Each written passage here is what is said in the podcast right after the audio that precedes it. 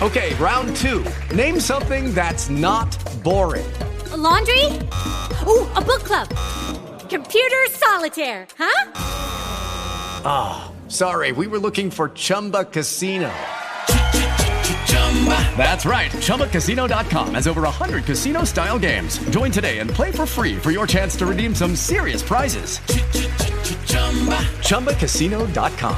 No purchase necessary. Full prohibited by law. 18 plus terms and conditions apply. See website for details. No siempre tendremos el equipo de análisis acústico, no siempre tendremos instrumentación cuantitativa que nos permita poder describir la voz, pero siempre tendremos el oidómetro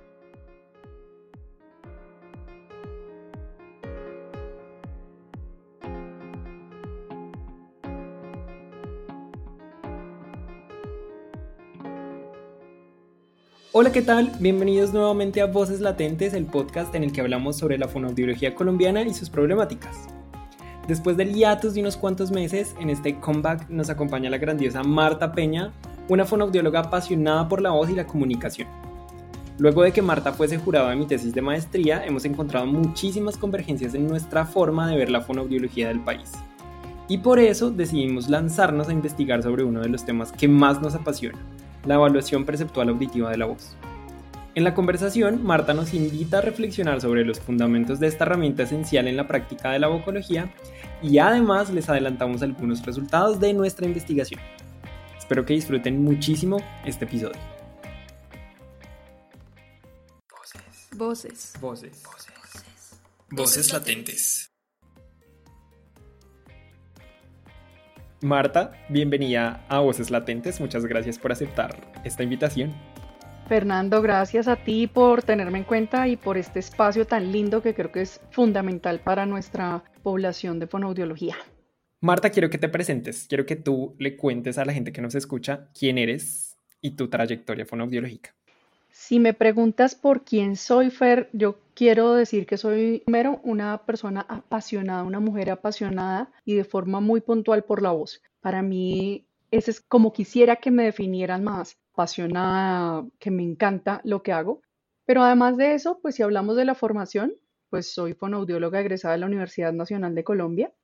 Soy máster en logopedia de la Universidad Jaume I de Castellón, España soy vocóloga de la Universidad de Chile y pues llevo casi 20 años trabajando muy, muy, muy de forma específica eh, en la voz y en todas las implicaciones. Y digo esto porque además, pues dentro de mi trayectoria he tenido un trabajo en diferentes áreas, desde la parte clínica, que es como la más fuerte que he tenido, pero también he tenido que ver con la parte forense y me he dedicado mucho a la docencia universitaria mientras he atendido siempre a la población con la que trabajo, voz profesional, voz trans, pero eh, ha ido mutando un poco este, este ejercicio y creo que, que es importante también ampliar esos, esos horizontes de la profesión. Yo me siento supremamente eh, humilde y orgulloso de que estés acá, porque a lo largo del 2021, que fue cuando entramos en contacto un poco más como cercano, he podido descubrir todo eso que mencionas de ti misma, que además creo que te ves con gran objetividad. Pues estoy súper emocionado de que estés acá y de que podamos compartir este espacio y de que puedas pues responder las preguntas que tengo preparadas para ti. Normalmente la primera parte son unas preguntas como aleatorias de cosas extrañas. Dale, lanza. La primera es, ¿qué animal asocias con la fonoaudiología? Wow, buena pregunta, porque además me pones a pensar en qué animal tenga múltiples características. Y se me ocurre, es que tiene que ser solo uno, Fernando. No puedes decir varios, sí, sí se te vienen varios. Mira, lo pienso casi como un leopardo, porque tú lo ves y el movimiento que tienen es como súper estratégico, va como a cierta velocidad muy lenta cuando está como programándose pero por momentos avanza rápido. Y más que pensar en que ese, ese animal sea la profesión, quisiera que, que, fuera la profesión un poco así. Es decir, que cuando tenga un objetivo claro, lo vea y se vaya acercando a ese objetivo de forma muy, muy estratégica, pero cuando lo vea y cuando lo vaya a agarrar, sea muy rápido en ese movimiento. Me encantaría pensar que la profesión es así. También pensé un búho por su mirada 360 del mundo porque cuando en la noche todo está oscuro el búho tiene la posibilidad de ver todo. Y quisiera que nos pensáramos así como profesión, que es no vernos solamente hacia adentro, digamos como si la cabeza no solamente diera el 360, sino que mirar hacia adentro, que nos suele pasar mucho dentro de nuestra profesión, sino que pudiéramos tener esa mirada 360 eh, en relación con la sociedad, con lo que necesitan las personas, para que pudiéramos tener esas, esa visión que nos permita como llegar a una población mucho mayor, que me parecería espectacular que lo lográramos. Nos va a tocar pensar en un mutante que sea mitad búho, mitad leopardo, para poder definir la fonoaudiología. Me lo imaginé, pero está como difícil, retador. Marta, ¿cuál ha sido hasta ahora tu mejor trabajo? Fer, esas preguntas están chéveres porque me llevan a, a reflexionar. Porque yo te diría que mi sensación, lastimosamente, bien o mal, está en que en cada momento en el que estoy, siento que es mi mejor trabajo. Me refiero a, estoy con un, un usuario, un paciente, y en ese momento al ver el cambio, siento que es mi mejor trabajo. Pero a veces cuando estoy dictando cursos y veo la respuesta de la gente, porque esa llama, esa luz que se enciende en los ojos y que se ve hacia afuera cuando hacemos un cambio, me lleva a pensar en ese momento que es mi mejor trabajo. Entonces yo tengo un gusto en la vida muy grande porque en cada momento siento eso. Quizás es por la entrega, quizás es por lo que me gusta tanto lo que hago, pero me lo gozo un montón y veo el efecto en la gente día a día, por lo cual siento que cada uno es mi mejor trabajo, pero te digo que eso es lo que me ha sucedido con el paso del tiempo. Y es algo que yo quisiera desearle a todos nuestros colegas fonaudiólogos, que ojalá todos sus trabajos sean su mejor trabajo y sientan esa sensación de bienestar. Creo, Fer, que esa sensación de bienestar va totalmente de la mano con la sensación de propósito y de sentido, que a veces pueden ser similares pero un poco distintas. Y es que cuando yo tengo un sentido, porque tengo claro hacia dónde voy a llegar, me enfoco en ese bienestar que produzco. Pero además ese propósito me lleva a entender que eso que hago cotidianamente va a impactar no solamente el inmediato de esa persona, sino posiblemente el entorno, posiblemente sus condiciones de vida, y eso me lleva a sentirme muy satisfecho con lo que hago día a día. Entonces creo que cuando tenemos esa alineación de ese impacto que tiene nuestra profesión, conseguimos, uno, ser más visibles, dos, que el alcance de nuestras acciones sea mucho mayor, y tres, conseguir que nos volvamos mucho más responsables de eso que hacemos día a día. Mira que todo va muy de la mano, muy relacionado. Es como las fichas que se van ajustando para llegar a una sensación de bienestar muy grande para mí y para mi entorno. Y para tus pacientes y tus estudiantes. Marta, ¿alguna vez te has sentido cansada de ser fonoaudióloga? Y si es así, ¿qué te dices cuando te sientes cansada de ser fonoaudióloga? Dentro de esta sinceridad que espero siempre tener, te voy a decir que más allá de cansarme de ser fonoaudióloga, me ha sucedido en dos escenarios que me he sentido cansada. Uno, en muchas ocasiones a nivel gremial, en términos de cómo nos reconocemos como profesión, de las acciones que emprendemos, de cómo esperamos siempre que alguien me dé más, pero yo solo recibir. En eso me he sentido cansada. Y a veces ver cómo esos esfuerzos pueden sentirse un poco infructuosos cuando sentimos que hay un grupo de personas trabajando en pro de un mejor porvenir de nuestra profesión y muchas veces siento que los demás, muchos, uno no, no, no siente la labor colectiva, ese colegaje, eso de tener que devolverle a la profesión eso permitido ser y hacer. Todos cuando no, no, no siento que, que nosotros reconozcamos ese valor, ¿no? En, en mí misma y en los demás. Ese es un escenario. El otro escenario eh, ha sido en la labor docente, lastimosamente.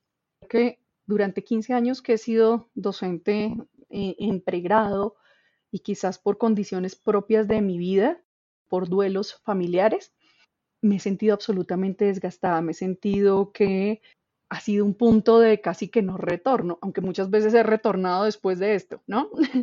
Pero he sentido que me drena, esta es una, sensación común para muchos docentes en la academia y sobre todo en el pregrado, donde sentimos que nos consume mucha energía y que a veces nos sentimos recompensados esa energía que damos, tú y yo lo sabemos, Fer, que en nuestra área muchas veces nos dicen los estudiantes cosas como, ah, no, sí, profe, es que eso es difícil. Ah, no, es que yo no voy a llegar a ser como usted. O como que no sienten ese, esa pasión y ese amor que quizás nosotros vivimos día a día. Entonces, también me he drenado ahí y también he sentido que ha habido muchos momentos de pare, tome aire, a veces mucho más prolongado que otras. En este momento no soy docente oficial de ninguna universidad, quizás por eso mismo, y por los mismos ejercicios académicos, docentes, sobre todo administrativos, que ya sabemos cómo, cómo son. Me agrada eso segundo que dices porque me siento súper identificado con la clínica. En un momento sin energía para nada, entonces tengo que parar, regresar a mi ser, a mi centro, para poder pensar en la idea de volver. Ahorita estoy en el momento de regresar a mi ser. ya hace desde el 2020, dos años que no estoy en un hospital. Claro, y fíjate que cada uno de nosotros se va mm, a identificar, a proyectar en un área específico con el cual te sientas o te sientes completamente realizado mientras estás haciendo las labores del día a día. Y cuando estás alejado de él es como si me faltara algo para ir adelante. Y, creo que cada uno, y creo que es una tarea mm, de los colegas, el identificar realmente cuál es ese escenario, cuál es ese escenario que nos hace absolutamente felices. A mí pueden gustarme los niños, pero puede que me gusten los niños en escenario clínico, más no en escenario educativo o en otro tipo de escenarios. Es muy importante que uno pueda en su, en su recorrido, ya así sea recién egresado o ya lleve muchos años, poder identificar en qué momento de su historia se sintió así de feliz para poder tenerlo claro y volver a ese lugar, a tu lugar feliz de trabajo. Así no sea que vuelvas a ese lugar, me refiero a ese escenario donde te sientes muy, muy realizado. Y creo que eso daría un sentido distinto a nuestro ejercicio profesional. Marta, ¿cuál es la Biblia de la vocología? Bueno, la Biblia de la vocología, cuando hablamos del libro, los libros de, del doctor Ingo aunque él no sea fonoaudiólogo, ¿cierto? Creo que dentro de, sus libros, tanto el de Vocology como los principios eh, de producción vocal, no de la voz, pues está los fundamentos. Y creo que cuando me dices la Biblia, nos vamos como a ese centro, a las bases, a eso que a veces no tenemos en cuenta, tan en cuenta por pensar en la técnica o por pensar en el procedimiento o por pensar en esta tarea específica de evaluación, de intervención, pero que si nos fuéramos a ese centro y lo reconociéramos, entenderíamos que muchos de esos ejercicios que realizamos o de esas tareas que realizamos cotidianamente pueda que no tengan un sustento importante en los principios de la producción de la voz. Entonces, creo que es clave irse hacia allá. Hay varias universidades que tienen las Biblias de la vocología. Y por ejemplo, me gustan también los libros de Joseph Stemple, que creo que dan mucha información, los libros de, los casos clínicos, eh, porque puede ser un buen punto de referencia, ¿no? Donde yo lo puedo, esto que estamos diciendo son los fundamentos, pero ¿en dónde lo veo? ¿Cómo puedo entender esto que está aquí, que es un fundamento que a veces parece tan lejano a mi práctica cotidiana, cómo se ve en ese caso clínico, cómo se ve que se aplica ya en el ejercicio profesional como tal. Y creo que es muy bueno hacer esa correlación. Marta, ¿qué es el Summer Vocology Institute? Bueno, el Summer Institute es una práctica, una, no, no, no diría estancia, es un curso de verano, como su nombre lo indica, donde se trabaja de la mano con el National Center for Voice and Speech, el Nacional de Voz y Habla en Estados Unidos y la Universidad de Utah para profundizar precisamente, profundizar en la vocología. Este espacio del Summer Vocology Institute es el más especializado, creería yo, en la profundización en vocología. Entonces es un espacio donde durante dos meses se profundizan estos principios de producción vocal, se profundiza en habilitación de la voz, en evaluación, y se profundiza en la intervención tanto en la parte de rehabilitación como en la intervención en voz profesional hablada y cantada por grandes referentes de la voz en el el mismo eh, doctor Ingo Titze, la, doctora Catherine Berdolini, eh, Marco Guzmán, si hablamos de que este año, por ejemplo, está y es un referente latinoamericano, que es muy bueno que pueda estar ya allí. Eh, Max Linfield, entre otra cantidad de docentes que son de referencia mundial. Entonces creo que es un espacio fantástico para profundizar y que lastimosamente muy pocos latinoamericanos hemos tenido la oportunidad de estar allí. Maravilloso, porque además alguien que está en este podcast va a participar, ¿no? Eso esperamos, Fernando. Esperamos estar allí en ahorita en junio y julio. Esperamos estar allí compartiendo esta experiencia y muchos, que es una pregunta que me dice, pero pues si llevas tantos años y si ya hiciste tu diplomado en bocología con la Universidad de Chile, ¿por qué irte a hacer esa experiencia que además tengo que decirlo? Es un, es un costo muy alto, muy alto, pero que creo que es de un nivel también demasiado alto y esa, ese uno a uno, esa interrelación directa con las fuentes en sí mismas del conocimiento en bocología y, en una universidad, en un campus universitario eh, norteamericano, creo que vale la pena 100%. Y ya luego, a mi regreso, hablaremos, Fernando, tendremos otro espacio para comentar un poco de esa experiencia que me parece que, que seguramente va a ser muy buena para mí y, y, que además establecen otra cantidad de contactos, que, que nos tenemos que pensar así. Step into the world of power, loyalty and luck. I'm gonna make him an offer he can't refuse. With family, cannolis and spins mean everything. Now, you wanna get mixed up in the family business. Introducing The Godfather at ChumbaCasino.com. Test your luck in the shadowy world of The Godfather slot. Someday, I will call upon you to do a service for me. Play The Godfather now at ChumbaCasino.com. Welcome to the family. VGW Group. No purchase necessary. Void where prohibited by law. See terms and conditions. 18 plus. Hello, it is Ryan, and we could all use an extra bright spot in our day, couldn't we? Just to make up for things like sitting in traffic, doing the dishes, counting your steps. You know, all the mundane stuff. That is why I'm such a big fan of Chumba Casino. Chumba Casino has all your favorite social casino style games that you can play for free anytime, anywhere with daily bonuses. That should brighten your day a little. Actually, a lot. So sign up now at chumbacasino.com. That's chumbacasino.com. No purchase necessary. BGW. Void were prohibited by law. See terms and conditions 18 plus. Así es. Y hablando de vocología, quiero que pasemos al tema central de nuestro episodio, que es la evaluación perceptual auditiva de la voz. Es tal vez uno de nuestros procedimientos favoritos en el área de vocología. ¿Qué dices tú? No solamente creo que es uno de los procedimientos favoritos, sino que es de los más necesarios y que es de los que tenemos más al alcance. Yo voy a usar una expresión que uso siempre en clase con mis estudiantes y es que no siempre tendremos el equipo de análisis acústico, no siempre tendremos instrumentación cuantitativa que nos permita poder describir la voz, pero siempre tendremos el oidómetro.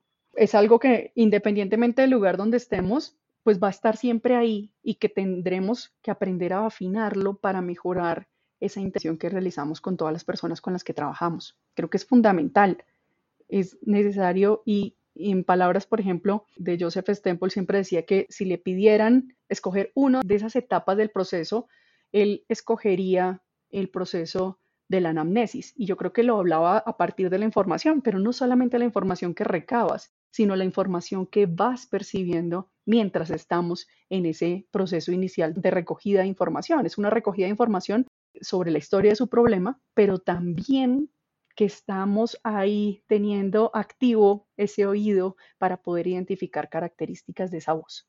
Digamos que ya que lo contextualizas en el marco de la práctica de la vocología, quisiera que nos contaras qué es la evaluación perceptual auditiva de la voz nos referimos a esa correlación entre esa voz que yo estoy escuchando de esa persona, y puede ser esa voz en tiempo real o una grabación, y que yo como profesional en fonoaudiología realizo con eso que yo tengo adentro, a esos estándares internos de referencia o esos estándares de referencia que tenemos para poder establecer si esa voz es más típica o no, es patológica o no, tiene unas características específicas o no. Entonces nosotros estamos haciendo esa correlación frecuentemente, pero la gran mayoría de las veces no pensamos en de dónde viene. Y creo que ahí hay un punto muy importante. Mencionaste a Kreiman, que es una de las, de las más grandes teóricas en el tema de evaluación perceptual auditiva de la voz, así que si son curiosos y desean profundizar en el tema, uno de nuestros autores, de nuestras autoras recomendadas es Creiman y pues todo su equipo de trabajo. Ella menciona algo acerca de los referentes internos, que sería como este comparador. Ahí es donde yo creo que la mayoría de fonoaudiólogos de nuestra, no, creo no, estamos seguros, la mayoría de nuestros colegas tiene la mayor dificultad cuando ejecuta eh, evaluación perceptual auditiva de la voz. Entonces, digamos que, ¿cómo podríamos contextualizar o tal vez ejemplificar los estándares internos de referencia y cómo podemos pues fortalecerlos para que nosotros hagamos evaluaciones perceptuales auditivas mucho más consistentes. Mira que cuando hablamos de esos estándares de referencia, quizás lo primero que tenemos que hacer es ser consciente de que cada uno de nosotros tiene estándares. ¿Y a qué nos referimos? La población en general le dice a uno cosas como, es que no fue eh, lo que me dijo, sino el tonito con el que me lo dijo. Y seguramente esta tiene un, un estándar de cómo debe sonar cualquier cosa que digamos, ¿cierto? Cualquier afirmación que entonces no suene a regaño, pero que no suene, sí, ese tipo de cosas. Pero como profesionales encargados de evaluar la voz, tanto patológica como típica, creo que tenemos que tenerlo muy claro. Y es que yo tengo primero que entender que mis estándares van a estar acorde con qué? Con mi conocimiento de un área, con mi exposición, por ejemplo, a diferentes muestras de voz, a grabaciones, a diferente población. No va a ser lo mismo como yo, como fonoaudióloga, que por ejemplo se desempeñe en la parte educativa o que se desempeñe en otra área distinta a la vocología, tenga sobre una voz. Y nosotros tendremos que tener mucha precisión en que si yo estoy especializado en cierta población, piénsate que si me dedico, por ejemplo, a Parkinson, seguramente que para mí va muy claro ciertas características no solamente de voz, sino de habla que me indiquen rasgos propios de este tipo de patologías. Entonces, es claro que no vamos a tener todos los mismos estándares. Y entonces ya la pregunta es, bueno, ¿y qué hacemos con eso? Recordemos que como la evaluación perceptual auditiva depende mucho de, los sentidos, por supuesto, pues también va a ser un poco subjetiva. Y eso es lo que han reportado que nosotros hemos encontrado en nuestra investigación al respecto. Pero lo ideal es empezar, uno, a reconocer esos estándares, dos, a entender que estos estándares van a tener que ver conmigo como evaluador, con la muestra, por ejemplo, que utilice, porque a veces es que evaluamos y no estamos en condiciones acústicas buenas o en las mejores condiciones acústicas. A veces lo hago en al aire libre, otras veces dentro de una cabina, otras veces dentro de un consultorio típico y eso va a cambiar ese, ese concepto que yo emita. Eso va a ser muy importante y fundamental que tengo que entrenarme, que tengo que conocer del área. Mi intención, por ejemplo, en el, cuando realizamos en el 2018 esa jornada de, de teleconferencias en evaluación perceptual auditiva, fue comenzar desde estos fundamentos, porque creo que muchos es como, bueno, entonces dame la, escala, si es que ya vamos a hablar de cuáles instrumentos nos permiten hacerlo. Eh, dime con qué me entreno. Sí, pero ¿qué vas a entrenar? Tenemos que entenderlo. Tiene que haber un cuerpo, un fundamento de conocimiento que nos permita establecer eso. Tengo que entrenarme, sí o sí, tengo que entrenarme. Y entonces aquí va la siguiente parte. ¿Cómo nos entrenamos si cuando nosotros evaluamos y a partir de nuestra investigación encontramos que pues pareciera que no hay puntos en común? Que depende tanto de quien haya hecho el entrenamiento o no, que cómo aseguramos esto. Exacto, que no tenemos una garantía de que los fonoaudiólogos colombianos seamos en cierta medida homogéneos o tengamos unos mínimos aceptables para la realización de la evaluación perceptual auditiva. Fernando, te quisiera pedir que, y en pro de que la gente comprenda un poquito más esto que estamos hablando, le cuentes a nuestra audiencia esto de que estamos hablando, porque no lo hemos dicho. yo sé. Eh, pues no, que como tú y yo somos tan curiosos y estamos tan interesados por la evaluación perceptual auditiva de la voz, pues decidimos poner en marcha una investigación que explorara cómo fue el entrenamiento eh, de los profesionales que se dedican al área y cómo es la ejecución de la evaluación perceptual auditiva de la voz por parte de estos mismos profesionales. Claro, nosotros reconocemos que la evaluación perceptual auditiva depende o su calidad depende de un adecuado entrenamiento, porque el entrenamiento es el que nos va a llevar a la generación de unos adecuados estándares internos de referencia con los cuales la persona va a poder comparar las nuevas voces que lleguen a su consulta. Entonces, por supuesto, necesitábamos saber qué estaba fundamentando la ejecución de sus prácticas en evaluación perceptual auditiva. Pero además queríamos saber si ese entrenamiento que recibieron estaba impactando de alguna forma la ejecución que ellos estaban realizando para este procedimiento. Eso es, a partir de esos resultados es que estamos haciendo esta charla. Y miren qué interesante cómo, por ejemplo, nosotros habíamos hipotetizado que quizás para la gente no era tan importante ese proceso de evaluación perceptual auditiva de la voz.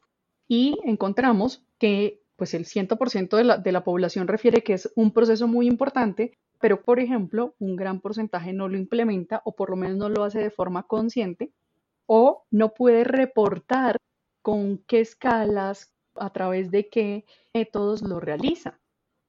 Miremos cómo cuando yo voy a hacer conciencia o, o poder reportar cómo lo estoy realizando, pues no es tan claro o confundo, por ejemplo, que nos suele pasar a veces en estos procesos de evaluación perceptual auditiva con evaluación acústica de la voz.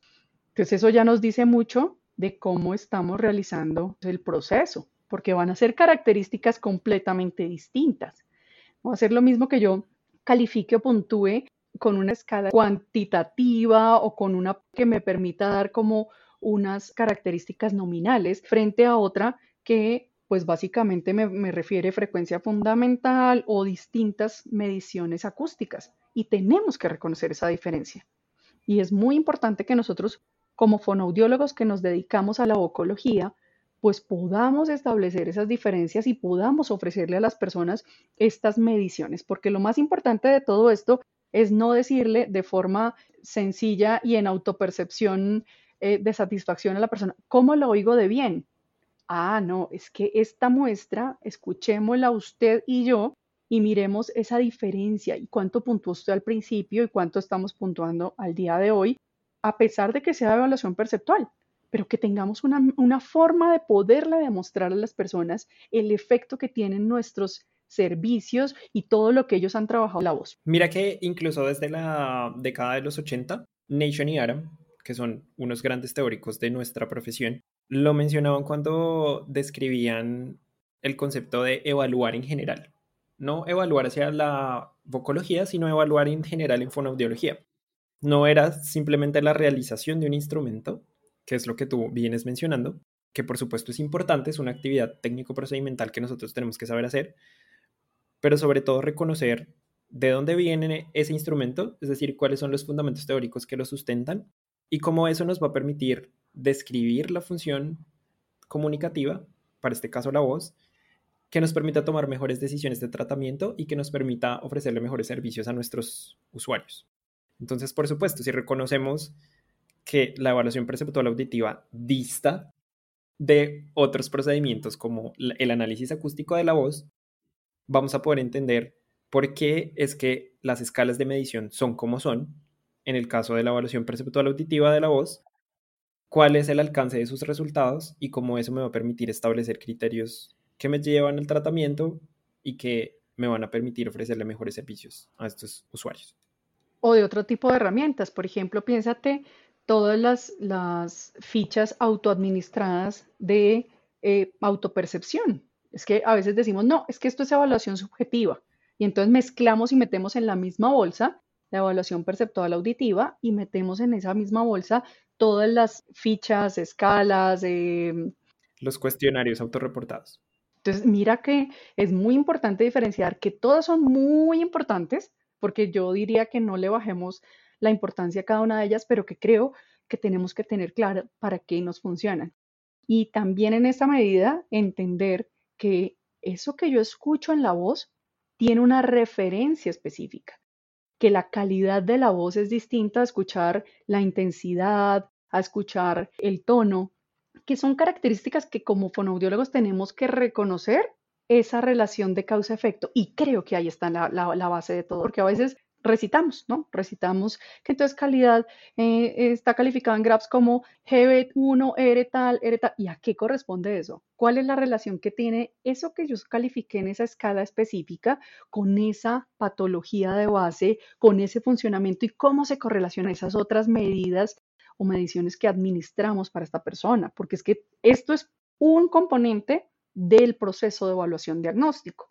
Pero ese componente me tiene que dar información que me permita correlacionar con eso que yo vi de la evaluación que realizó el otorrinolaringólogo, pero que yo como fonoaudiólogo especializado en esta área tengo que entender y tengo que saber reconocer y que además se relaciona con estas mediciones de análisis acústico. Entonces, esto me confirma o se relaciona de esta manera con esto. Entonces, esas, esas relaciones de causa-efecto son las que nos van a permitir establecer un todo que además esté muy bien fundamentado. Y eso es lo que le da a nuestra profesión ese estatus realmente profesional, porque yo con todos estos elementos puedo dar un diagnóstico, puedo establecer esas características, puedo decirle a la persona exactamente qué le pasa, las implicaciones y me puedo comunicar con otros profesionales. Así es cuando yo ya hablo con el otorrinolaringólogo o cualquier otro profesional que me remita y a quien tenga que comunicar esta información con toda la claridad esas, esas claridades de causa-efecto que me permitan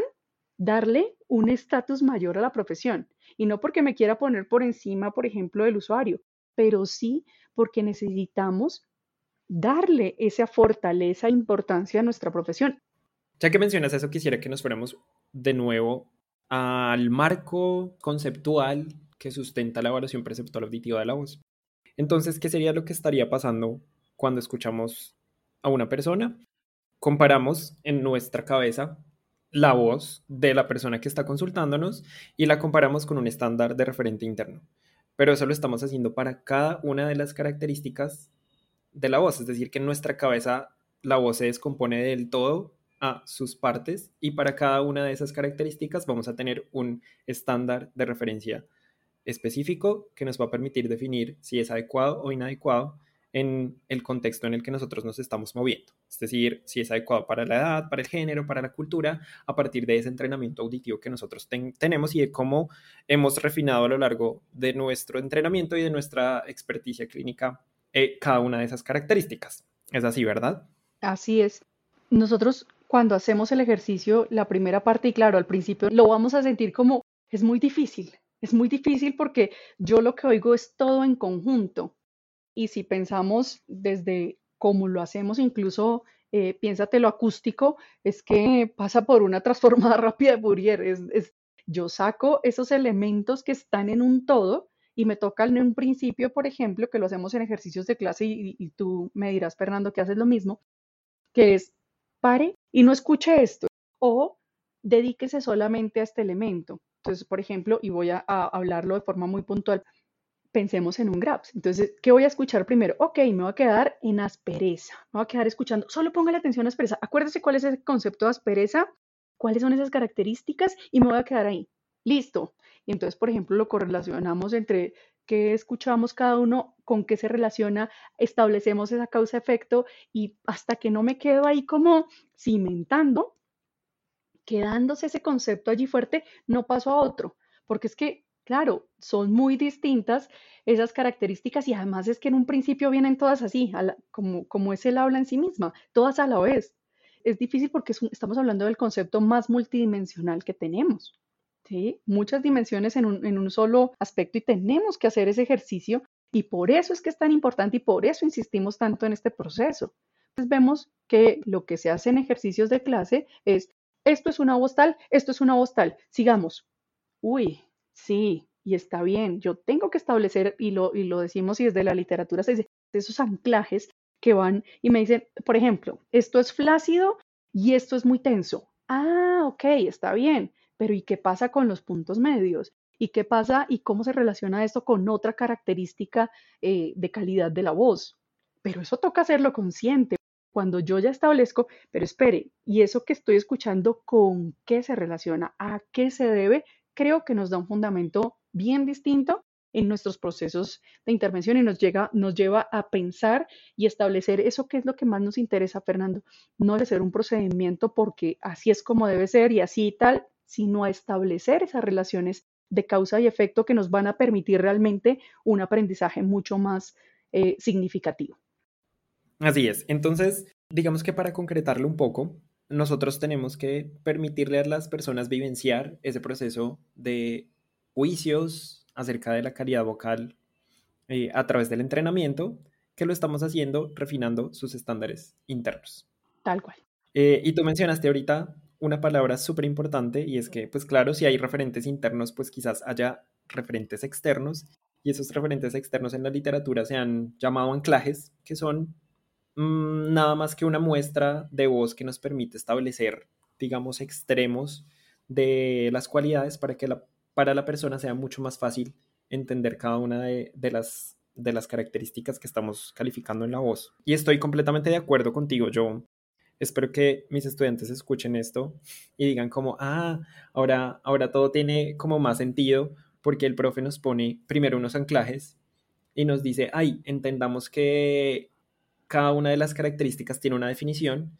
Esa definición, por supuesto, tiene una representación en la realidad física, que es la forma en la que se percibe cada uno de esos sonidos, eh, y que hay dos extremos, dos extremos que yo puedo identificar, porque ya otros profesionales han puntuado y han definido que con su experiencia clínica y con cada uno de sus referentes internos, pues dijeron o afirmaron que pues esta voz para una cualidad específica, pongamos el ejemplo del escape del aire, no representa ningún compromiso, mientras que otra voz representará un compromiso total, es decir, que se escucha muchísimo escape de aire cuando se produce esa voz. Pero que después de que yo establezco esos anclajes y de que mis estudiantes ya tienen algo con qué comparar, entonces ellos pueden hacer el ejercicio para otras voces en las que además van a identificar esos medios, porque no es tan fácil después de llegar a los extremos empezar a identificar los, los medios. Requiere de un proceso explícito, que tal vez eso es a lo que queremos llegar nosotros dos, que pues no es simplemente decir, ay, bueno, sí, esta es la voz 0, esta es la voz 100, escuchemos otras voces, estas 30, estas 40, estas 50, si estamos en el KPB o si estamos en Jirbas, ay, estas 2, estas 3, estas 0, sino que lo que queremos es un ejercicio explícito en el que los, los estudiantes y pues los profesionales argumenten por qué cómo a partir de esas comparaciones internas que están ocurriendo en su cabeza, estamos pues ejecutando esas tareas de percepción auditiva. Y cómo, por ejemplo, ese conocimiento que pueda tener, por ejemplo, con una herramienta particular, lo puedo transferir a otras herramientas y lo puedo correlacionar con, con otros procesos, procedimientos en el proceso de evaluación diagnóstico. Porque entonces esto que yo estoy escuchando aquí, ¿cómo puede aparecer? Y siempre lanzamos esa pregunta para poder establecer esa correlación ¿Cómo se podrá ver entonces acústicamente? ¿Qué va a pasar ahí? ¿Y qué va a referenciar la persona en un cuestionario autorreportado? ¿Qué pasará en un, en un Voice Handicap Index en, en, el componente, por ejemplo, de lo físico? ¿Sí? Que, que vaya armando como ese esqueleto que nos permita entender pues cada uno de esos elementos, pero correlacionado con los demás. Y por supuesto, insisto, y soy muy incluso cansona con el tema de esa relación causa-efecto, que a veces nos quedamos en lo procedimental de quiero saber cómo se utiliza. Ah, bueno, ya entendí y entonces vamos para adelante con esto. Yo creo que nos tenemos que ir un poco, como lo hemos hablado desde el inicio de esta charla, a esos fundamentos. Y eso nos va a recordar que nuestra profesión es eso, una profesión, es una disciplina que, que, requiere de esa fundamentación, que no solamente hacemos lo técnico porque aprendo una estrategia, sino que va de la mano con entender por qué tiene esa puntuación, con qué se relaciona anatomofisiológicamente, cómo está funcionando, que nos lleve a entender mucho mejor ese fenómeno vocal y ese fenómeno vocal específico para esa persona. Entonces, llegando nuevamente al marco conceptual, la persona escucha, compara con su referente interno, luego de haber establecido un anclaje, y después de eso, ¿qué? ¿Se van a emitir puntuaciones? ¿O qué es lo que sigue en ese proceso de calificación perceptual auditiva? Digamos que el resultado final es establecer una puntuación, claro, pero es que yo tengo que pasar por esa correlación y es que tengo que decir esta puntuación y además yo tengo que entender de dónde viene eh, y fíjate cómo si yo no tengo ese conocimiento de con qué puede correlacionarse, pues lo que va a suceder es que yo voto una puntuación y, cuando lo preguntes, ¿y qué tiene que ver con, tal con esta patología que tiene la persona? ¿Mm? Porque hay más aire, si es o no es, pongámoslo en patologías puntuales, es una parálisis de pliegue vocal. ¿Y qué pasa, por ejemplo, con una disfonía por tensión muscular? ¿De qué tipo? ¿Cómo se va a escuchar esto? Incluso si nosotros queremos establecer esta, esta relación, es lanzo, por ejemplo, la patología, simplemente describo el caso y digo, bueno, ¿y qué pasará ahí? ¿Cómo vendrán esas, esas características de acuerdo con esta historia que nos está trayendo este caso? ¿Cómo nos puede dar? Porque pues tiene que ser significativo. Si nos quedamos de nuevo en lo procedimental, no va a ser significativo. Así es. Ha pasado todo un proceso mental y cognitivo antes de que nosotros podamos marcar la primera raya en, cualquiera de los instrumentos de evaluación percentual auditiva. Esto para nosotros es, em, pues digamos que nos, nos genera risa porque pues pareciese muy lógico, pero no lo es en la, realidad cotidiana de la, de la práctica de la vocología en Colombia. Y es a lo que menos le prestamos atención cuando entrenamos a nuestros estudiantes y es a lo que menos le prestamos atención cuando estamos eh, con nuestros pacientes. Eh, siempre estamos concentrados en el instrumento y en cómo el instrumento se diligencia, en cuáles son las tareas del instrumento, en cómo debería grabar a la persona, si debería grabarlo o no, si debería hacerlo eh, en múltiples o en pocas repeticiones de la grabación, o si debiese hacerlo en vivo y en directo. ¿Cuáles son las tareas? Pero no pensamos en todo lo que ha pasado antes. No hemos hablado, o bueno, lo hemos mencionado tangencialmente, eh, hemos mencionado algunos nombres de, de herramientas de evaluación perceptual auditiva, pero ya llevamos casi media hora charlando sobre este tema y no le hemos dado pues el centro porque realmente no es el centro de la valoración perceptual auditiva de la voz. El centro debiese ser el fundamento teórico que hay tras esa marcación de la raya en el formato de una escala bipolar de la voz. Fíjate, Fernando, que por eso creo que coincidimos tanto tú y yo. Y me pasa, y en ocasiones cuando precisamente he organizado es como que dicen cosas como, pero pues, ¿qué más quieres saber? O sea, lo importante es administrar la herramienta, eh, cuál es el resultado que da la estrategia, pero claro, cuando no, para nosotros el interés siempre es llegar a, esos fundamentos que nos permitan mirar el fenómeno más allá de la, del, del instrumento, de la herramienta. Porque si nos ponemos en lo más básico, vamos a decir, ah, no, pues es que es complete, yo lo escucho, tin, tin, tin, califico, son cuatro cosas y ya está. Pero es que esto, para hacerlo de forma clara, pues necesitamos irnos a eso, a entender esas relaciones que hay, esa, esa mm, fundamentación detrás que requiere un conocimiento profundo del fenómeno vocal típico, de las alteraciones de las patologías, del comportamiento normal y alterado, de cómo eso se relaciona en, en diferentes partes, digamos, del tracto vocal, de o sea, mira que es una información muy, muy densa, muy profunda, que va mucho antes, como tú bien lo dices, y por eso nos reíamos, no es porque pues es que va, va mucho más atrás antes de hacer la primera marca en cualquier, en cualquier instrumento que utilicemos. Bueno, pero entonces ya estamos metidos en el tema de los instrumentos. ¿Cuáles son esas herramientas que nos permiten, pues finalmente metir una, mm, una calificación de evaluación perceptual auditiva de la voz? Mira que esto no es reciente, lo que pasa es que siento que eh, ha sido más común y más frecuente su relación en los últimos tiempos.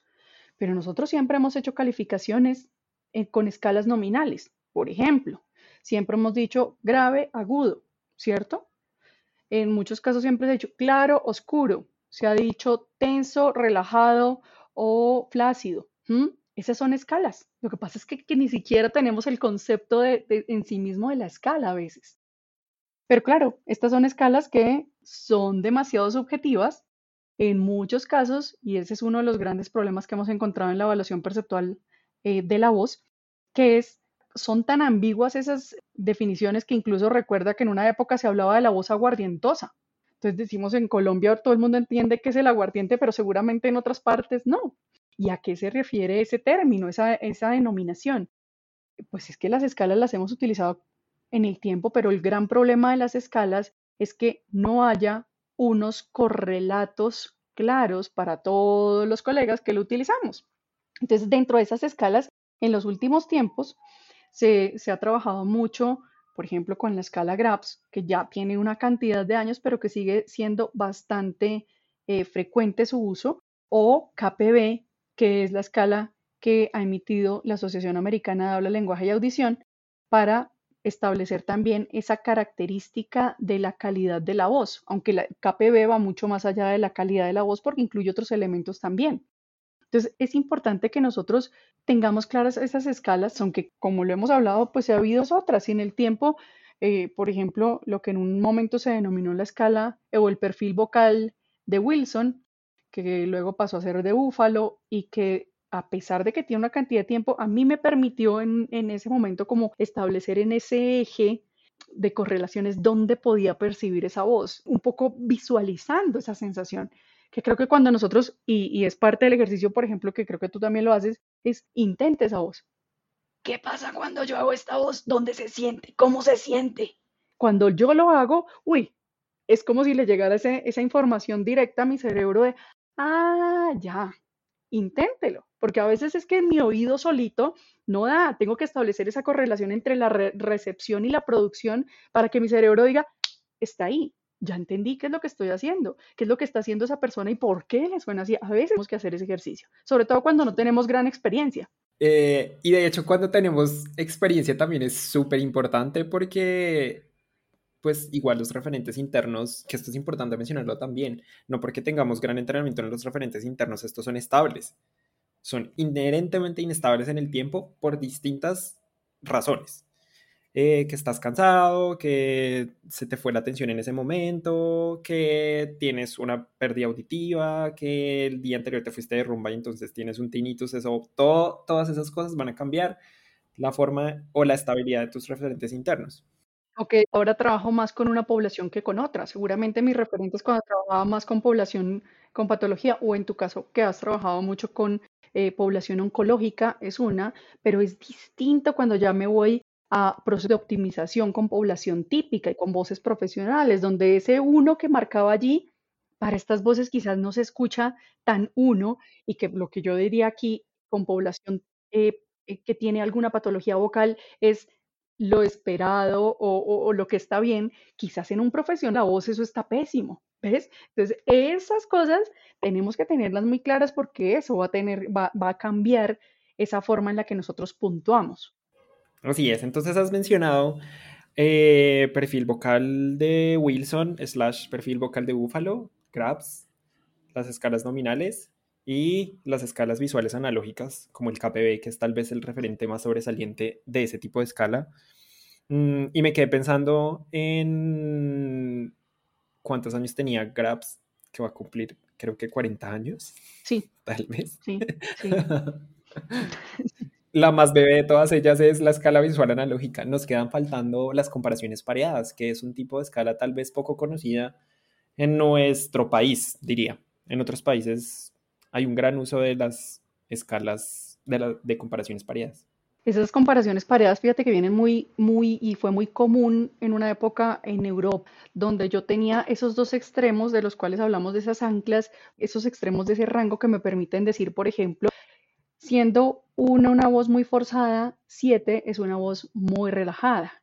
¿En dónde califico? Y ahí ya le permito a la persona, ya sea en una autoevaluación o que yo como evaluador determine cómo está esa voz, poderle dar ese rango del cual está hablando, pero fíjate que ya aquí son con los extremos y con unos extremos claros que nos permitan ver ese fenómeno y poderlo medir. Esas escalas se usaron mucho, como te decían, en Europa, en España, aquí en Latinoamérica, en Argentina, pero su uso aquí no fue tan común o, por una época lo fue y luego perdió vigencia. Yo creo que vale la pena reconocer que toda esta información nos permite como ir armando este rompecabezas, porque cada una tiene una valoración. Lo que pasa es que con el paso del tiempo se van volviendo mucho más frecuentes otras escalas, mucho más comunes y tenemos que hablar en, lenguaje común. Si ustedes hablan siempre con los otorrinolaringólogos, con los laringólogos, que son quienes principalmente nos remiten, pues van a hablar siempre de GRAPS,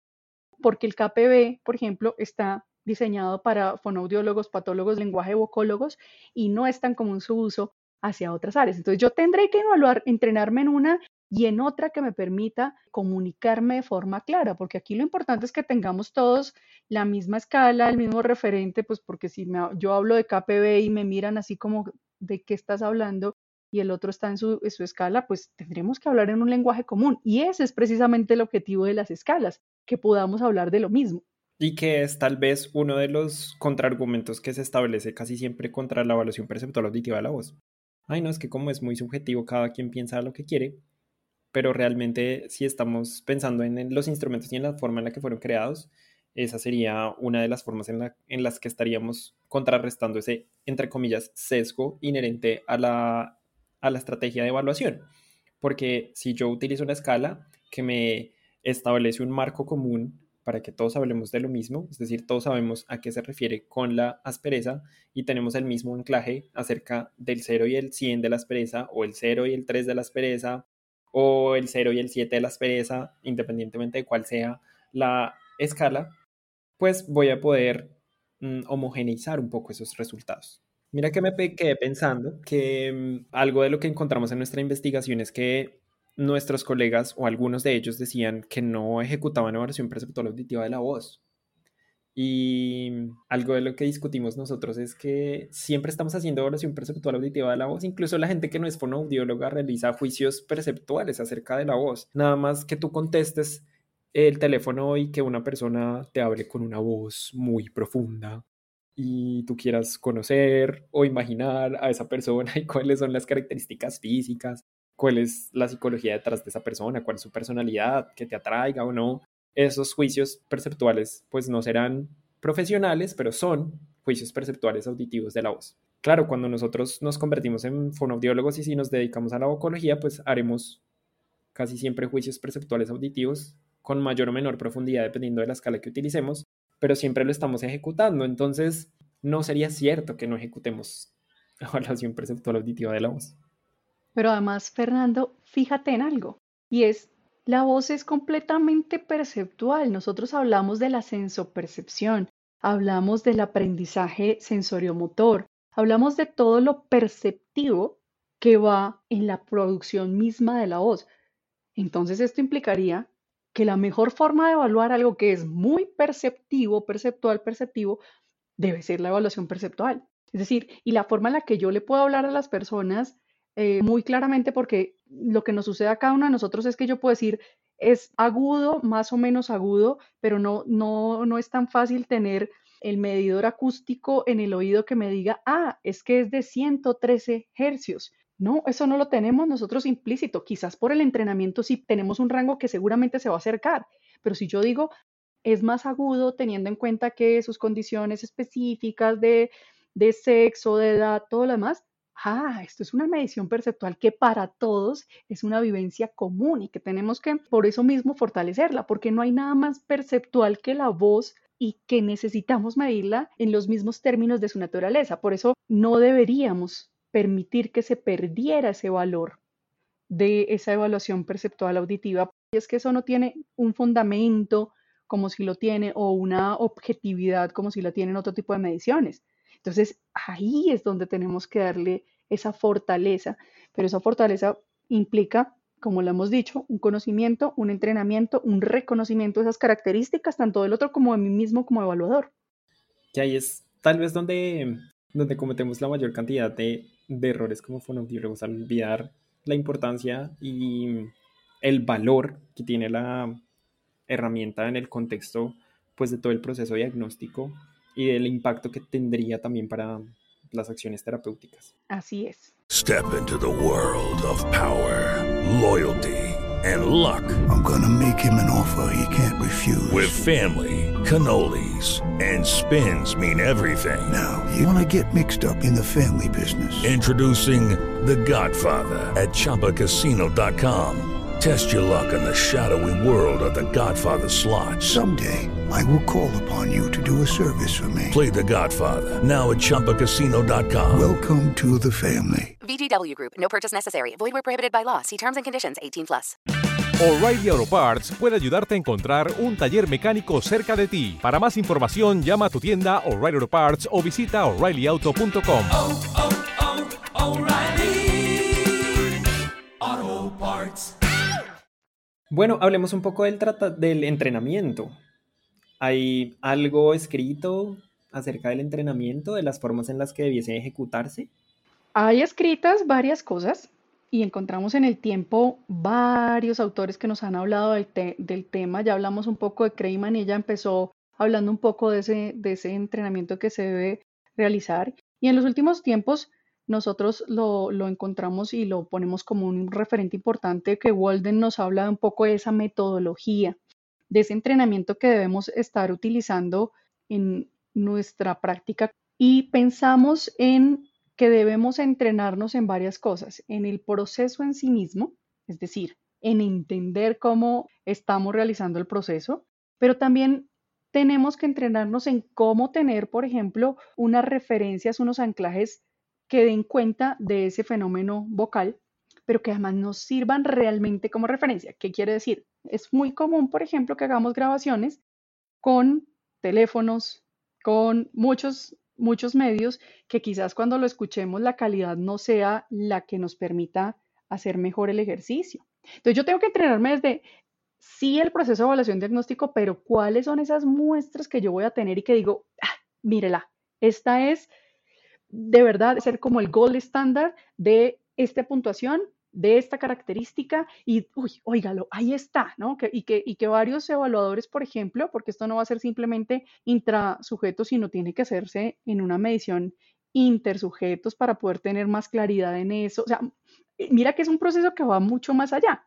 Sí, me entreno en la herramienta tengo que entender que esta escala tiene estas características, que mide todo lo demás, pero que esto engloba un proceso mucho más grande. ¿Con qué lo evalúo? ¿En qué medios o a través de qué mm, tareas, por ejemplo? Porque no es lo mismo, eh, y lo escuchamos, muchas veces les decimos en evaluación, vamos a, a, producir y registro vocales. Y dice la gente, yo solamente evalúo con vocales. Y lo que nos sucede con las vocales es que no me digan que ustedes y yo le decimos a alguien, listo, está hablando y le ta, ta, ta, nos está contando algo y le digo, produzca una vocal sostenida. Y está hablando en esta característica que me están escuchando a mí. Y le digo, vamos con una A. Ah, ¿Sí? O me la hace cantada. Yo le digo, vamos con una I. Y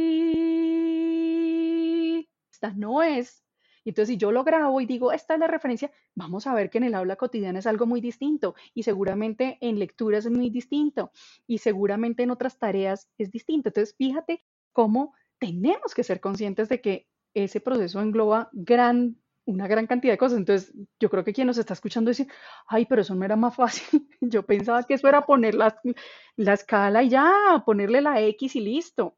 No, porque todo lo que nosotros realicemos y lo que tomamos como referencia va a ser de gran importancia para poder calificar y además poderle mostrar a la persona, mire, es que mire esa diferencia entre eso que hacíamos antes y esto que estamos haciendo el día de hoy. Y en estudios, ¿no? Así es. Y mira que tú lo mencionas para el entrenamiento, pero eso también tiene que impactar la ejecución propia del procedimiento. Porque claro, algo que queríamos mirar era si la persona se había entrenado en ciertas tareas de evaluación perceptual auditiva de la voz, es decir, que producía vocales o que producía textos eh, leídos o frases leídas o habla espontánea o otro tipo de, mm, digamos, de producciones auditivas como el habla sintetizada, es decir, habla producida por computador que nos mostrara el gol estándar de una cualidad específica. Em, pues eso iba a impactar también la forma en la que lo ejecutábamos y nosotros esperaríamos que fuera así, pero realmente no es tan así como nos ocurre en nuestro país, es decir, no encontramos una correlación entre que las personas fueran entrenadas con más o menos tareas y que eso impactara la forma en la que ellos ejecutaban el procedimiento, que debiese ser, ¿no? O sea, si yo entreno a la gente para que escuche vocales, pero también escuche frases, pero que también escuche voces sintetizadas, o bueno, eh, que la habla sea leída, pero también sea espontánea, mm, que cuando estén ejecutando el procedimiento, pues finalmente realicen esas mismas tareas para poder calificar pues la cualidad vocal de esas personas. Y que sea entrenado con esas tareas, porque es que, claro, a mí y, y nos pasa, ¿no? En ejercicios de clase entonces nos ponen vocales sostenidas y yo aprendí con vocal sostenida, pero cuando lo escucho en otra tarea es como, ay, pero ¿y eso entonces cómo es? ¿Es distinto? ¿Es igual? Es un fenómeno que, que son manifestaciones distintas de un mismo instrumento, pero que son distintas y que yo tengo que reconocer su valor en cada una de ellas, diferente a lo que usamos, por ejemplo, en análisis acústico. Ese tipo de cosas tenemos que reconocerlo eh, como parte de nuestro ejercicio profesional para realmente hacer una, una evaluación que dé cuenta real, técnica, profunda de eso que estamos escuchando. Así es, y además que esas frases deben representar lo que nosotros esperamos encontrar en distintos comportamientos vocales a partir de distintas enfermedades que generen cambios en la voz. Entonces no es lo mismo que yo construya una frase con una carga de nasales que quizás me va a representar unas características específicas o que haga una frase con una carga de sonidos oclusivos que también me va a desencadenar unas características vocales específicas porque hay conformaciones específicas del tracto vocal. Es decir, tampoco puede ser cualquier texto que yo diga está fonéticamente balanceado eh, y lo aplico para hacer evaluación perceptual auditiva. Creo que hasta la fecha solamente uno de, los, de las escalas que mencionamos tiene establecidas sus, em, sus tareas y soporta y sustenta con evidencia pues esas tareas, pero el llamado es a que seamos más reflexivos acerca de los estímulos con los que entrenamos a nuestros estudiantes o con los que nosotros recibimos entrenamiento acerca de evaluación perceptual auditiva, pero también acerca de las tareas que le pedimos a los usuarios para realizar este procedimiento tan importante de valoración de la voz. Y podemos usar muchos tipos de textos con diferentes em, objetivos, tanto en evaluación como en intervención, pero a veces nos pasa que usamos, entonces uso el mismo cuento que he usado para entrenar, para evaluar o tengo aquí una revista al lado y entonces le paso la revista o le paso el libro, le paso cualquier texto a la persona porque pues lo importante es, es tenerlo. Y creo que eh, estamos en mora en el país de tener nuestros propios textos porque hemos tenido algunos, algunos se han hecho traducciones sin hacer el balance real, pero además em, creo que no hemos hecho una tarea muy juiciosa en, desarrollar nuestros propios instrumentos y que se validen y que tengan un alcance mayor y que sean utilizados por la comunidad de fonoaudiólogos colombianos. Entonces creo que ese es un llamado para que lo hagamos todos y que, y que busquemos tener esos elementos que puedan realmente, que respondan a eso que tenemos nosotros como población colombiana. Marta, ¿cuál crees que es el reto de la fonoaudiología colombiana en términos de evaluación perceptual auditiva de la voz? Un reto que creo que, debe ser muy a corto plazo es uno reconocer ese valor que tiene la evaluación perceptual auditiva y creo que estamos dando un gran paso aquí, Fernando, cuando hablamos con tanta profundidad que algunos de pronto ya dicen, pero ya qué más vamos a seguir explorando el tema, es sembrar esa semilla de reflexión acerca de qué estamos haciendo, cómo lo estamos haciendo y las mejores formas de hacerlo. ¿Cuál sería mi, mi esperanza a futuro? Es que lo hiciéramos de forma protocolizada estandarizada, pero además respondiendo a unos entrenamientos que realmente nos permitieran tener una posición mucho más universal, mucho más homogénea de, los fonoaudiólogos en el país, que habláramos en los mismos términos, evaluaciones similares, que siguiéramos procesos de entrenamiento basados en evidencia, basados en, no en que a mí me parece y que artísticamente debe ser de tal o cual manera, y entonces yo hablo de mm, voces aterciopeladas o voces no sé qué con unas eh, nominaciones que quizás ahí sí responden mucho a la subjetividad, sino que realmente como profesión establezcamos cuáles son esas denominaciones, esas escalas, esos procedimientos, esos procesos que permitan realmente llegar a consensos y que en ese consenso nos permita fortalecernos en este proceso de evaluación diagnóstico como comunidad fonoaudiológica. Marta, ¿dónde podemos consultar información acerca de la evaluación perceptual auditiva de la voz? Yo creo que hay muchos elementos y sabemos que en las bases de datos hay infinidad, pero tenemos que saber buscar. Entonces siempre tendremos que poner cosas como esto, evaluación perceptual eh, auditiva de la voz, eh, evaluación auditivo-perceptiva de la voz, es otra forma de buscarla tendremos por allá, hay algunos documentos que sirven de referencia y que esperamos, por ejemplo, Fernando, que nosotros prontamente tengamos, eh, nuestro proceso de publicación lo que hemos empezado a realizar y que empezamos, esperamos seguir trabajando en ello porque creemos de corazón que es uno de esos elementos de evaluación que son fundamentales en la práctica fonoaudiológica colombiana. Entonces queremos publicar pronto y, buscando darle este lugar a la evaluación perceptual auditiva. Creo que también valorando eso que hemos ido realizando también a través de medios de publicación propios de la fonoaudiología colombiana, como nuestra, nuestra revista Arete y también lo que ha hecho eh, Carlos Calvache a través de Vocology Center, que tenemos varias, varias publicaciones allí que pueden ser de referencia, que pueden ser de interés para los colegas eh, fonoaudiólogos colombianos y de otras partes que nos puedan escuchar. Creo que, creo que hay mucha información, Fernando, hay mucha información. Lo que pasa es que a veces no, no somos tan juiciosos en buscarlo y a veces nos pasa que nos limitamos en búsquedas porque decimos en español que hay.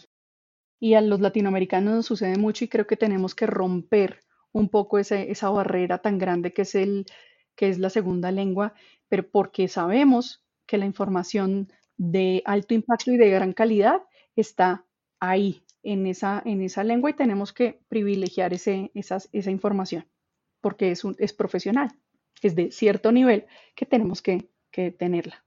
Marta, para cerrar, quiero que nos cuentes cómo pueden encontrarte en Internet, cómo pueden contactarte si desean pues, saber un poco más eh, acerca de, de tu trabajo como fonoaudióloga. Pueden encontrarme como Marta con TH, E Sánchez, de Peña Sánchez. Ese es, el perfil. Mm, pero también van a encontrar, si ponen, por ejemplo, eh, en, YouTube, Marta Peña Fonoaudióloga, allí hay varias charlas que, he hecho, sobre todo en estos tiempos de pandemia. Hubo muchos momentos en los que mm, me pidieron hacer estas charlas, entonces van a encontrar allí varios elementos. También tenemos algunas cosas publicadas de libre acceso que pueden eh, revisar, principalmente que me apasionan tanto como la evaluación perceptual auditiva, como toda la disfonía por tensión muscular y otras, otras áreas que también nos interesan. Y hay varios en vivos también que, que pueden encontrarnos. Hay varios medios y creo que pues siempre dispuesta a través de, ya sea como les digo, de esa, de esa red o a través de correo electrónico, fonoaudiología voz gmail.com. Maravilloso. Marta, estoy muy feliz de que hayas aceptado estar acá en este espacio y que hayamos hablado de la variación perceptual auditiva de la voz, de tantas cosas que queríamos sacar y decirle a la comunidad fonoaudiológica colombiana. Esperamos que esto pueda tener un impacto de alguna forma sobre nuestros estudiantes, sobre nuestros colegas y que podamos eh, ser promotores del cambio de la práctica de la vocología en Colombia. Feliz, feliz, muy feliz, Fernando, de que finalmente hayamos podido coincidir. Me encanta además porque quiero aprovechar este espacio para decirte, Fernando, gracias por crear este medio a través del cual podamos seguir haciendo comunes, haciendo común este, este trabajo que realizamos los fonoaudiólogos en diferentes áreas, pero que además es poco reconocido. O sea, nosotros no nos reconocemos a nosotros mismos, al, colega que está haciendo esto, a valorar ese trabajo que están haciendo los demás. Así que, Fernando, este medio lo aplaudo, te felicito, me parece que es una gran iniciativa, además porque te requiere una cantidad de tiempo y, me parece tan valioso y tan necesario en nuestra comunidad fonoaudiológica porque yo no encuentro muchos medios donde hablemos entre fonoaudiólogos como fonoaudiólogos para fonoaudiólogos, donde estamos como comunidad y podamos compartir esto que para ti y para mí es pasión, es amor, es entrega y es búsqueda constante de hacer las cosas mejor y, dar mayores beneficios a las personas con las que trabajamos. Gracias a ti por la invitación, gracias por, este ejercicio y esperamos que la gente al escucharnos, nuestros colegas, eh, amigos, personas que están trabajando allá afuera se motiven a seguir buscando, que creemos esa, esa semillita donde haya uy, una intención de, uy, no entendí esto, quiero saber más y me voy a buscarlo. Entonces, a ti gracias nuevamente, Fer. Sabes que aprecio mucho este espacio, sabes que te tengo muy cerca de mi corazón y que, y que compartimos muchísimas cosas y que vamos a seguir trabajando en esto que, que queremos tanto. Así es, así es. Entonces, como no hay nada más que decir en este episodio, nos vamos a despedir. gracias, gracias. Gracias por llegar hasta el final de este episodio, por esperar y por preguntarnos si va a continuar el programa. Por supuesto que sí. Recuerden apoyarnos siguiendo nuestras redes sociales arroba voces-latentes en Instagram y Twitter y arroba voces latentes en Facebook. Suscríbanse y compartan el podcast en sus redes. Somos Voces Latentes, Alexandra del Prado continúa al mando de la estrategia de comunicación en redes sociales y yo, Fernando del Prado, sigo en creación y conducción del podcast. Si desean, pueden escribirnos al correo voceslatentespodcast.gmail.com. Siempre estamos atentos para responder sus comentarios. Un abrazo cibernético. Adiós, adiós.